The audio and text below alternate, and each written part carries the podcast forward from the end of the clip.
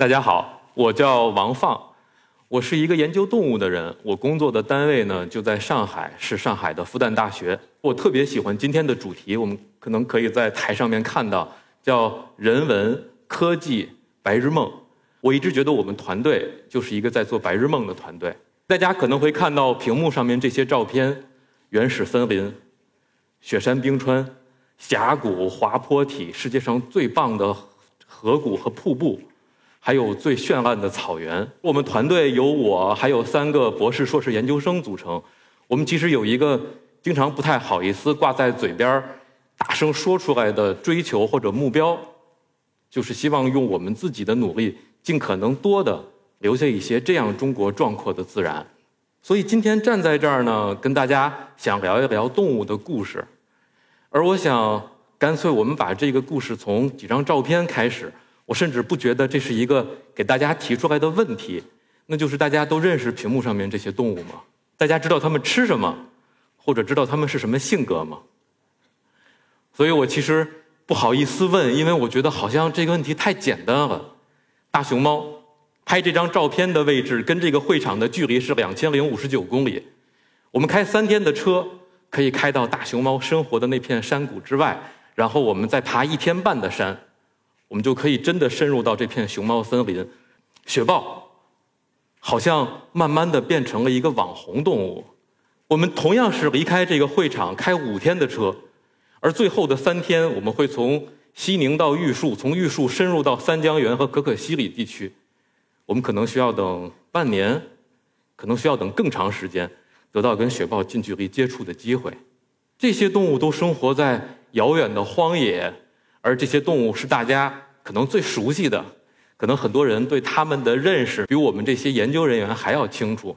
但同时，我也想请大家看画面的右边的一些动物，是不是你也能够叫出来它们是什么？第一个动物鼎鼎大名，如果说出这个成语，我相信所有人都听说过。我们现在在的这个会场，过一条马路是虹桥迎宾馆，它就生活在马路对面，有一个几只的小家庭。越过虹桥迎宾馆，到西郊宾馆，到上海动物园，再到周围的很多社区，这个动物就日日夜夜的在我们会场外边。它叫“和”，一丘之貉的“貉”，这个成语还活着。狗獾就在昨天，我们刚刚在马路的斜对面发现有一个狗獾的家庭，他就找到了一些土地挖洞，在地下有一个这个连根连起来的洞，庞大的地下洞穴。而豹猫就生活在深圳闹市区的华侨城旁边，就是世界之窗。当我们在杭州西湖边游玩的时候，我们不知道，当夜幕降临，游人散去，一家子一家子的幼獾就在西湖旁边。所以我们一直有一个疑惑，或者说一个遗憾：我们为什么对那些荒野之中的动物那么了解？它们跟我们几千公里，但是就在我们身边的这些动物，我们却一无所知。我们到底错过了什么？我们到底又误解了城市有关城市生物的什么内容呢？所以我想给大家一个基本判断，我不知道这个基本判断会不会像标题党，会不会显得危言耸听？那就是城市是这个星球上面最适合动物生活的地方之一。我一开始打了“曾经”两个字，后来我觉得不对，这个“曾经”两个字可以划掉。屏幕上面这个城市是北京，这个城市在一百五十到二百万年前。在我们人类还属于强包阶段的时候，就已经被我们广义上面的人类祖先所占领。而后到了三十万年前、二十万年前，北京人出现在这个地方；而后到了一点八万年前、一点五万年前，山顶洞人又继续在这个城市周围生活。他们在这个地方找到了燕山和太行，挡住了来自西伯利亚的冷空气，挡住了黄土高原的黄沙。他们在这个地方找到了永定河和海河，还有辽阔的华北平原，有数不清的资源，数不清的漫滩、湿地和森林。当我们还是动物的时候，我们就喜欢这儿。而今天，北京这个城市是最重要的鸟类迁徙区。当我们在上海的时候，我们会想到这个地方在今天是人口流动和物资流动的中心，而它也同样是全球鸟类流动的中心。当我们吟诵“窗含西岭千秋雪”的时候，谁会还记起来那个千秋雪？千秋的是贡嘎雪山，是那些生活着大熊猫和这个雪豹的雪山的雪呢？这些城市看起来好像曾经是生物多样性最旺盛的地方，而且好像并不是那么遥远，成为一个更好的生物多样性的土地。现在屏幕上面有一个圆圈儿，这圆圈是我从小长大的家——北京的中关村。这个圆圈的直径是我随手画的，大概四公里左右。所以我在这个圆圈里边发现了有几十个鸳鸯的家庭。那我们就来看看这个圆圈里边的鸳鸯。鸳鸯是一个让我们非常痛苦的鸟，因为我们身边有游客在城市的公园一块游览的时候，经常看到此起彼伏的指着水里边的各种水鸟喊鸳鸯。所以顺便这个捎带一个这个辨识水鸟的秘诀给大家。如果它脑袋是绿色的，绿头鸭；如果脑袋是红色的，红头前鸭。哎，如果它有点像个鸡，黑的，在水里，黑水鸡。如果它翅膀是绿色的，太容易了，绿翅鸭是不是很容易？而如果你看到一个鸟，你根本没有办法描述它的颜色，感觉好像是打乱了调色盘一样。那这个时候，你放心大胆的喊鸳鸯，通常是正确的。所以我们可以尝试描述一下鸳鸯，尽管会很难。我们会看到它头顶是蓝紫色的，是金属的光泽的渐变色，有一个宽大的白眉毛。它的嘴鲜红，但是在嘴尖还点缀了一点白色。它的脖子是最让人想象不到的，有很多放射状的羽毛，有这种过度的色彩，然后披洒下来。胸前呢？有我这个直男贫乏的词汇，我管这个叫葡萄紫或者紫红。然后有五道黑白相间的撞色的这个隔断，翅膀有渐变色，背后有这个蓝紫色。而更加没有想到的是，它是鸟类里边唯一有这样装饰的鸟类，像船帆一样，这个三级飞羽竖起来，我们管它叫做帆羽。每年的三月底四月初，鸳鸯会结束在。南方的越冬，回到我们刚才画的这个小圈子里边，而这个时候呢，雌鸳鸯和雄鸳鸯就在一起相互追逐，一起吃东西，一起补充迁徙路上消耗的能量，而它们也在这个时候求偶。鸳鸯是一种看起来很绅士的鸟，所以当它们求偶进入到一定阶段之后呢，它们会飞到岸边高大的柳树上面去考察洞穴，它们是在树洞里边生活的。公鸳鸯总是非常绅士的站在一边，然后等着雌鸳鸯一棵一棵树的去考察。到了五月份的时候，用我们最日常的话讲，他们结婚了。他们结束了群体生活，然后公鸳鸯跟雌鸳鸯开始成双成对的每天绑在一起。而到了六月份和七月份，我们会看到母鸳鸯带着小鸳鸯重新出现在了这个红色的圆圈里边。小鸳鸯第一次游泳。第一次认识这个世界，而这个时候，那个华丽漂亮的雄鸳鸯去哪儿了？它变成什么样子了呢？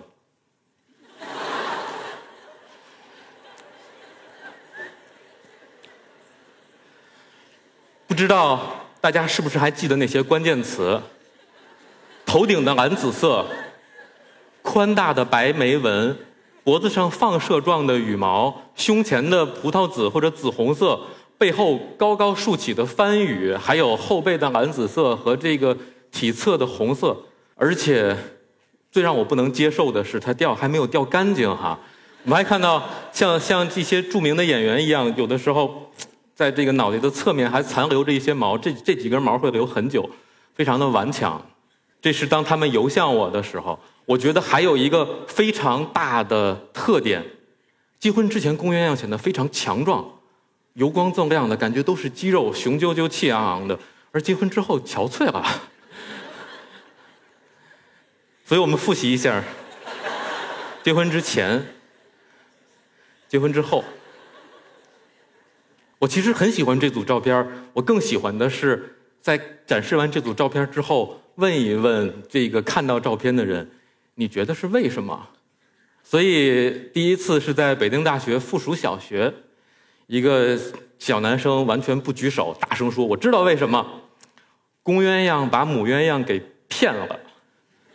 他本来什么都没有，他本来就是一个，我想他说想说的是金玉其外，败絮其中哈。他把自己装的特别好，打扮的特别漂亮，但是结婚之后目标达成，本相毕露。我一方面觉得很有道理，一方面我觉得应该减少成人影视作品对于青少年心灵的侵蚀。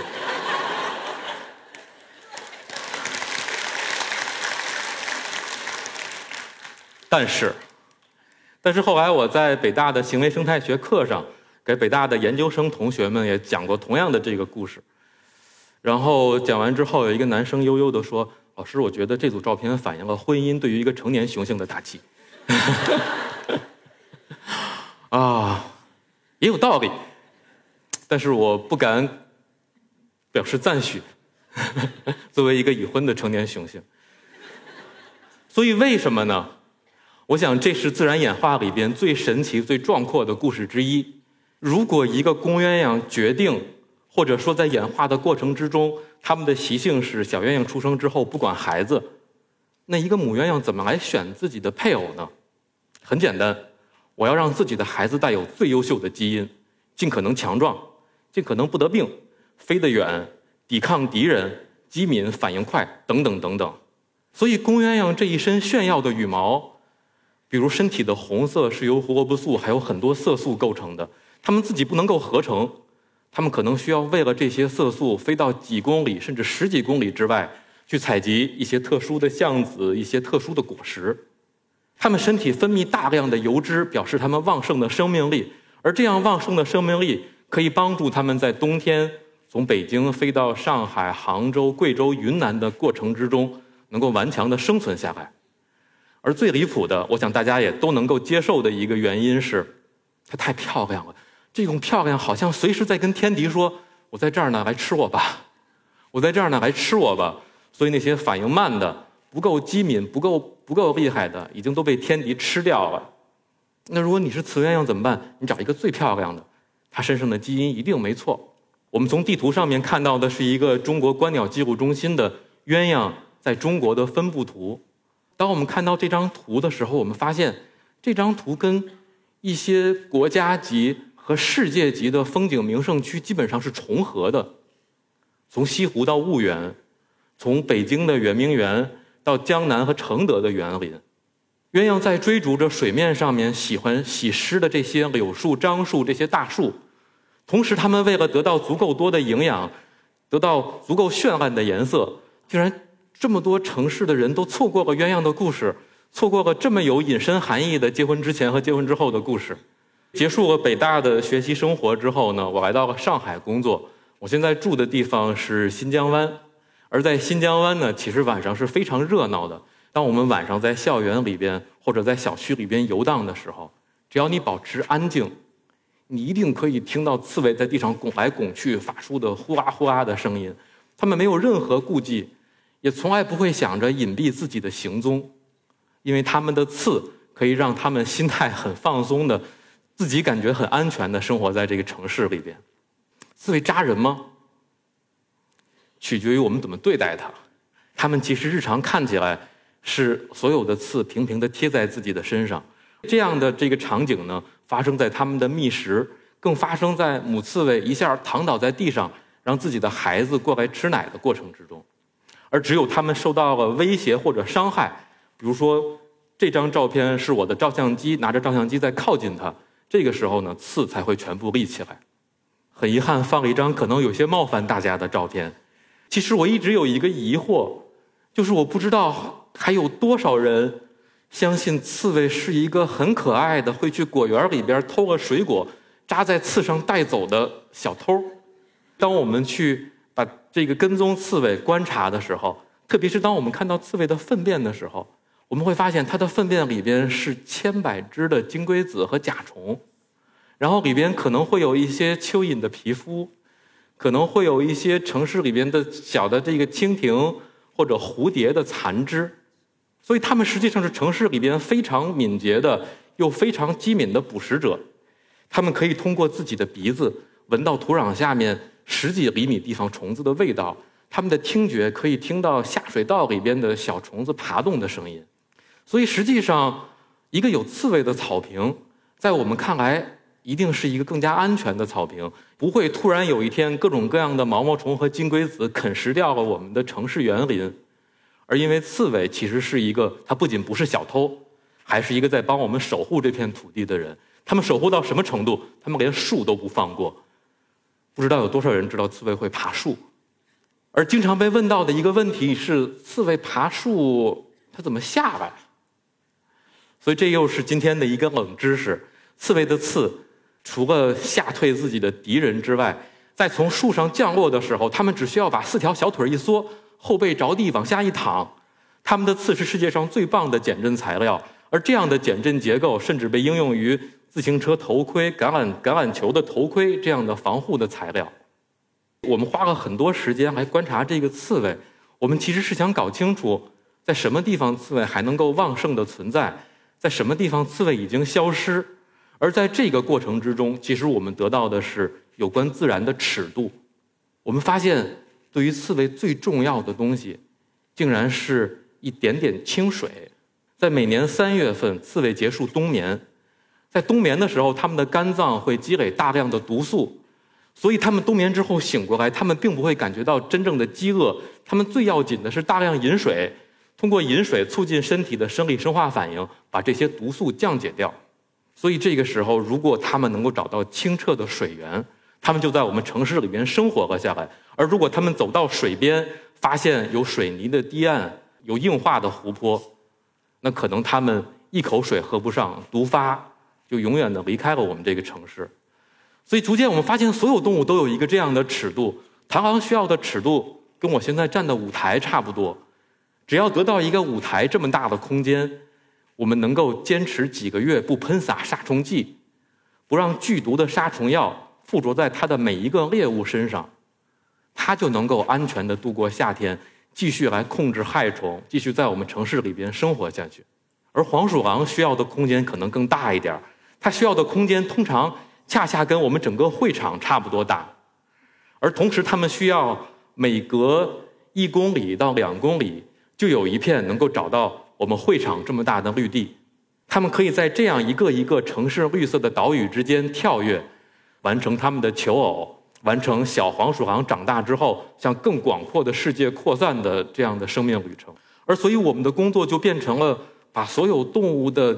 需求结合起来。这样看起来是一个城市，但是如果我们在城市里边一点一点的给动物安排上舞台这么大的不撒杀虫剂的绿地，安排上整个会场这么大的一片生长着自由灌丛的小山坡，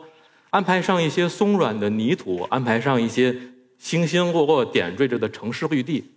所以我们经常被问到的一个问题是为什么要这么做？而我想刚才的描述已经一点一点的。尝试跟大家一起讨论这个为什么。我们听到的那些关键词：清澈的流水、零星点缀的绿地、自由的灌丛、旺盛的植被，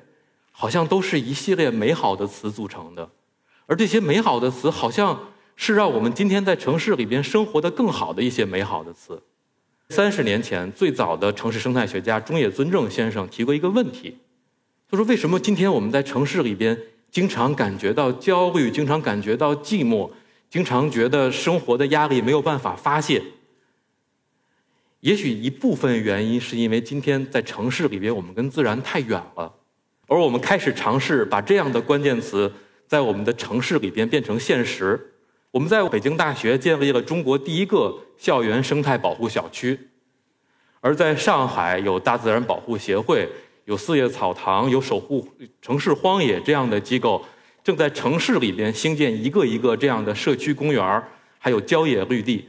但是在我们前进的过程之中，我们突然发现，我们错过了一个关键的环节。而这个关键的环节是在2012年，我在美国完成我博士后工作的时候发现的。在我刚刚到美国的第一个星期，晚上十一点半。突然，我家的门口传来非常有规律的“通通通通”的声音，我赶紧冲过去看，而我发现门口没有人，而低下头的时候，有一个我们完全不曾经设想到的场景正在我们的眼皮底下发现发生。这是一个弹簧的那种防蚊虫的门，所以浣熊用它灵巧的小手扒开之后，它想把脑袋伸进来，但是伸进来的时候，它就需要把手缩回去。扒开门，看到了我们，缩手，门撞上，伸脑袋失败。所以我们最让我们没有想到的是，我们以为我们冲过来，四个人围着他，他会退缩，但是我们就这样看着他，他就非常有耐心的一次一次的挤，最终在十几次尝试之后，成功的把大肥屁股挤了进来。而他抬起头的时候，我突然明白他为什么要这么做，因为浣熊知道自己清澈目光的杀伤力，他也知道，当他抬起头用清澈的目光盯着我，同时用他的小手轻轻地扒拉我的裤腿的时候，我会做什么？所以那个时候我有两种想法：第一种想法，我是一个专业的野生动物研究人员，我应该尽一切可能减少跟动物直接的接触。这个想法非常的强烈。但是我的身体非常的诚实，我冲到厨房拿来个猫粮和水递给他。所以第二天我坐在办公室里，我觉得很不是滋味儿。我觉得我代表中国的野生动物研究人员，我竟然在这个院子里边喂浣熊。我对面的研究人员叫 Tavis，所以我问 Tavis 说：“Tavis，咱们院里有浣熊，你知道吗？”Tavis 感觉很忙，他抬起头说：“我知道，我。”犹豫了一会儿，我又问他：“哎，泰维斯，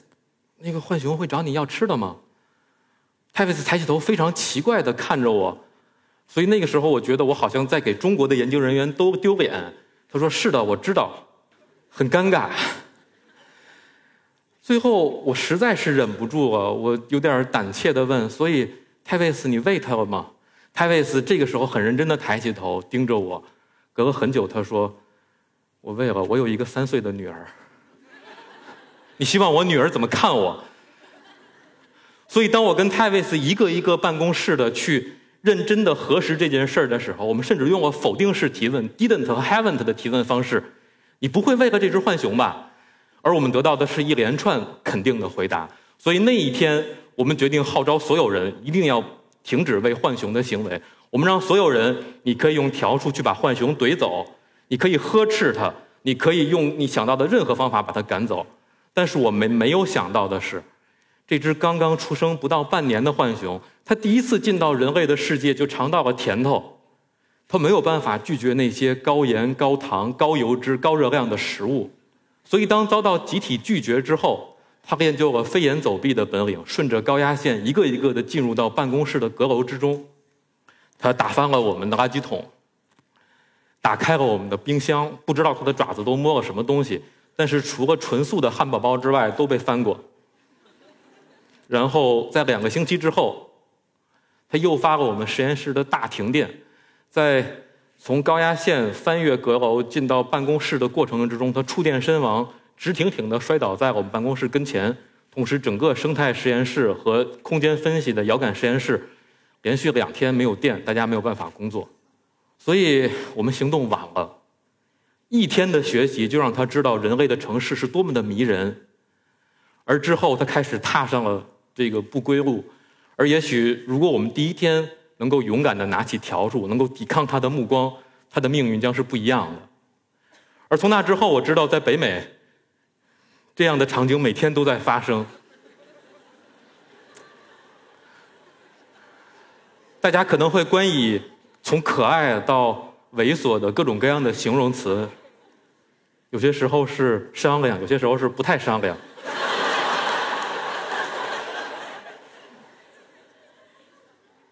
但是很遗憾，这些故事都是以但是结束的。但是就在这样一次一次的不请自来的过程之中，浣熊成为了这个世界上面狂犬病携带比例最高的动物。几乎浣熊的粪便里边都可以看到蛔虫卵，它们身上携带着的蜱虫。是传播莱姆病最重要的传染源之一。如果它们带着这样的疾病入侵你的家，导致你的停电，导致火灾；如果他们带着这样的疾病偷走你家里的东西，甚至在深更半夜推着你家里的婴儿车在婴儿房乱跑，还会欢迎他吗？所以时间久了之后，当我在。爱丁堡开会的时候，我发现入侵的灰松鼠每年造成数百万英镑的森林的损失，并且正在摧毁欧洲的本土的生态系统。我发现，在柏林有三千多只的野猪，这些野猪到处冲撞，甚至造成了人员的伤亡，并且把猪粪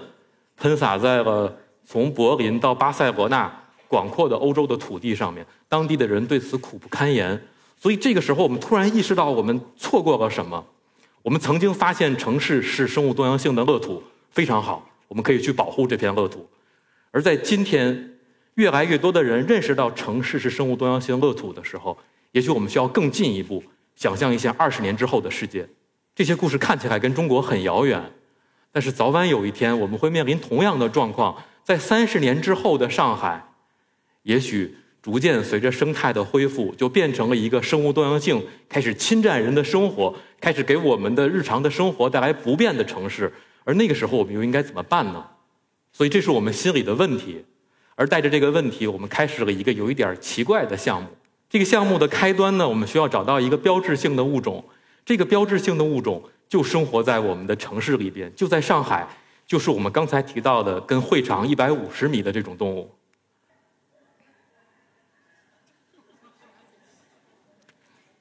没有狗和猫正眼看它，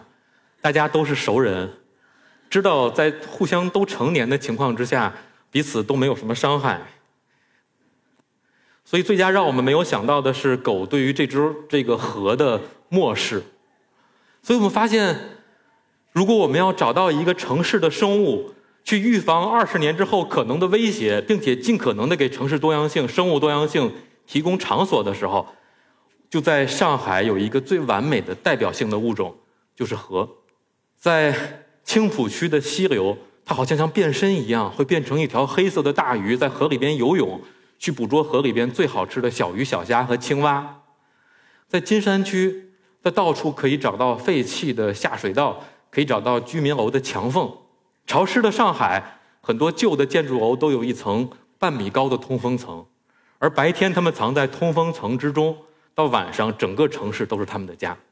这是在天黑之后，小河探出脑袋来打量这个世界。他们会一点一点的学习车辆、学习人、学习狗、学习猫。在感觉更加安全的时候，他们会开始对这个城市的探索。所以，上海有多少河，没有人知道。但是，上海动物园的徐正强老师的统计发现，这个城市里面有超过四十个小区都有河的存在。而我们在几个月的调查之工作之后，我们成功的把这个目标翻番。我们发现，在上海有超过八十个小区都有河的生存。我们发现，我们可以用同样的方法来定义河的需求。比如说，河非常喜欢挖土，土里边有它们喜欢吃的昆虫和青蛙，所以我们需要给它们提供松软的泥土。我们一直在提到水源，所以可能我们需要开挖一些城市里边的更加天然的池塘。而不是画面里边这样看到的，没有任何动物能用的死气沉沉的水泥的堤岸。我们发现，在二零一六年的时候，有一次谁都没有注意到的河的种群大下降，这些小区河的数量从五十只下降到两只，很多河都永远的消失在，直到今天还消失在那些小区里边，是因为它们从流浪猫和狗身上传染到了一种叫做疥螨的传染病。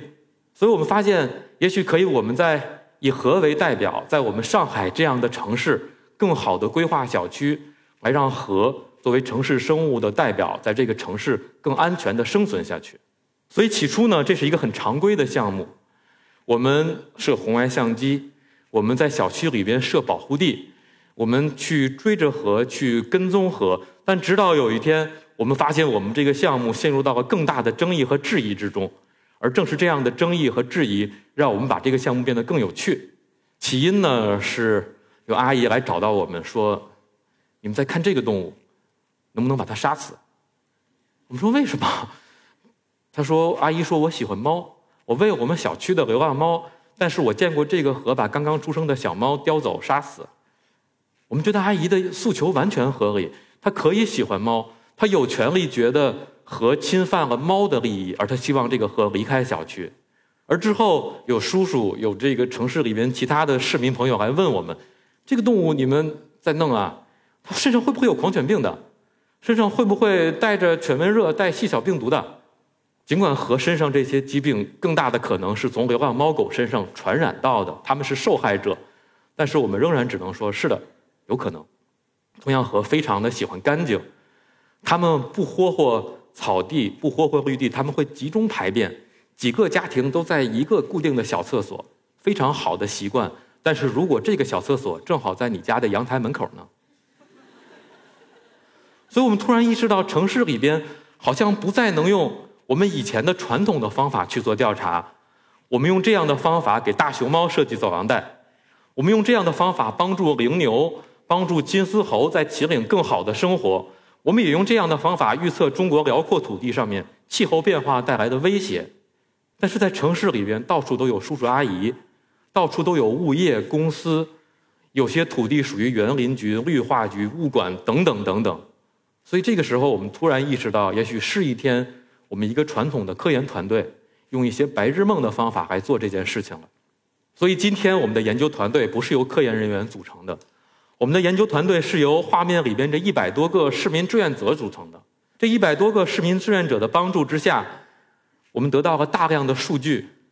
而这些数据使我们把自己的工作从五个调查区变成了几十个调查区，从四十个调查点变成了二百多个调查点。在他们的帮助之下。我们能够进入到以前进不到的社区、进不到的公司、没有办法获得许可的机关，而好像还有更多的事情正在发生。所以我们管这个项目叫“何以为家”。我们希望何真的能以这个城市作为家，这意味着它可以在这个地方生存，更意味着它的生存是不侵犯人类的生活的，意味着它可以在维持城市人们生态生活安全的情况之下，找到它的栖身之所。所以，何以为家已经开始推进，而在几个月之后，我们会在上海进行消失动物的调查。那些传说之中存在，比如无斑羽蛙，比如乡土的乌龟，我们会重新在上海寻找它们的蛛丝马迹。我们会建蝴蝶花园，也许就是几株花椒、几株柑橘，但是这样的蜜源植物可以把蝴蝶和蜜蜂更多的留在我们的城市之中。我们也会进行一个一个的城市土壤和植被的实验。所以看起来，我们希望建一个开放的数据平台。这个开放的数据平台可以用来给城市的园林部门、绿化部门、野地恢复部门用来支持大家的各行各业的工作。而我们没有想到的是，我们这个项目好像是活的。当一百多个市民加入我们的队伍之后，他们会告诉我们：我们小区我关心的是黄鼠狼，我关心的是行道树，我关心的是草坪的杀虫剂。而我关心的可能是城市里边即将被赶走的狗獾，所以这个项目在朝我们事先完全没有预想的方向去发展，好像有生命力一样。我们起先想象的是项目很小的一个维度，但这个项目在自己生长，在变成教育，变成野地恢复，甚至在变成关注每一个居民的生活。所以我想，这个项目在一年之后、两年之后是什么样子，我们不敢说心里有数。但我们想，我们开始了一个有意思的尝试，而我们这个尝试的目标呢，就是希望我们这个城市是每一个人的家，而同时河可以作为家，刺猬可以作为家，光辉灿烂的，有些时候是有趣或者让人有一些烦恼的生物多样性，也可以作为一个家。所以今天的题目是怎么画才能拥有一只刺猬？在哪吒里边有这样一支笔，叫指点江山笔。我们之前想用这支笔来画绿地、画小区、画城市，而今天我们突然发现，我们不用亲手握着这支笔，我们把这支笔交给市民。每一个市民有自己的期待，可能是小区，可能是公司，可能是公园可能是蝴蝶，可能是河、黄鼠狼，或者是一个城市的自由流淌的小水塘。所以在这样的工作之下，我们有机会把一支笔变成千百支笔，把一个人的想法和千百个人的想法结合起来。因为我们是一个研究生物多样性的团队，我们觉得二十年之后的城市需要生物多样性，也需要每个人多样性的意愿和多样性的心融入到城市的建设里边。在我们心里一直有一个对这个世界的判断：无论是生物多样性还是其他的多样性，这样的多样性不应该是我们的追求，这样的多样性恰恰是这个世界的本质。谢谢大家。